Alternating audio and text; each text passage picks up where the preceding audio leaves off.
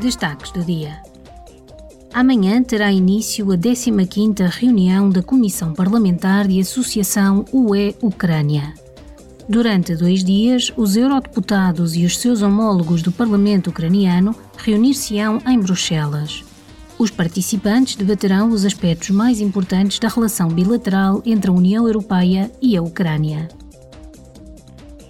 Os eurodeputados e os parlamentares do Reino Unido permanecem em Bruxelas para o segundo dia da terceira Assembleia Parlamentar da Parceria UE-Reino Unido debaterão, entre outras questões, o ponto da situação do Conselho de Parceria, os esforços comuns da UE e do Reino Unido para apoiar a Ucrânia e a cooperação em matéria de política comercial e industrial.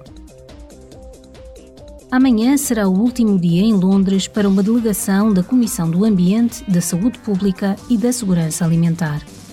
Os deputados participam na 80 sessão do Comitê de Proteção do Meio Marinho da Organização Marítima Internacional. Terão também reuniões bilaterais com várias delegações e encontrar-se-ão com representantes de organizações não governamentais e do setor marítimo.